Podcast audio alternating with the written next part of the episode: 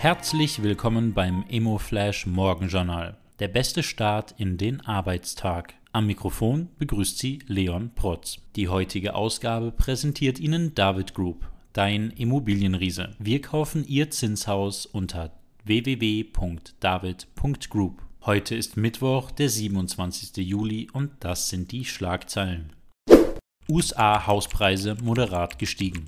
In den USA sind die Hauspreise im Mai etwas weniger als erwartet gestiegen.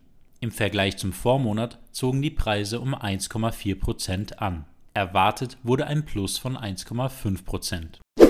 Engel und Völkers mit guter Bilanz zum Halbjahr. Die Engel und Völkers Unternehmensgruppe hat ihren Vermittlungsumsatz im ersten Halbjahr 2022 um rund 17 Prozent auf fast 650 Millionen Euro gesteigert. Weltweit vermittelte Engel und Völkers Objekte im Wert von mehr als 19 Milliarden Euro.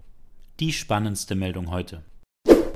UBS trotz Plus angezweifelt. Im Frühlingsquartal steigerte die UBS ihren Gewinn um 5% auf 2,1 Milliarden Dollar. Damit wurde der beste Abschluss seit einer Dekade erreicht. Doch das nur auf dem Papier. Ohne den Erlös aus dem Verkauf eines Gemeinschaftsunternehmens und einer weiteren Großtransaktion wäre der Gewinn deutlich gesunken. Damit verfehlte die Bank erstmals seit dem Schlussquartal 2018 die Markterwartungen.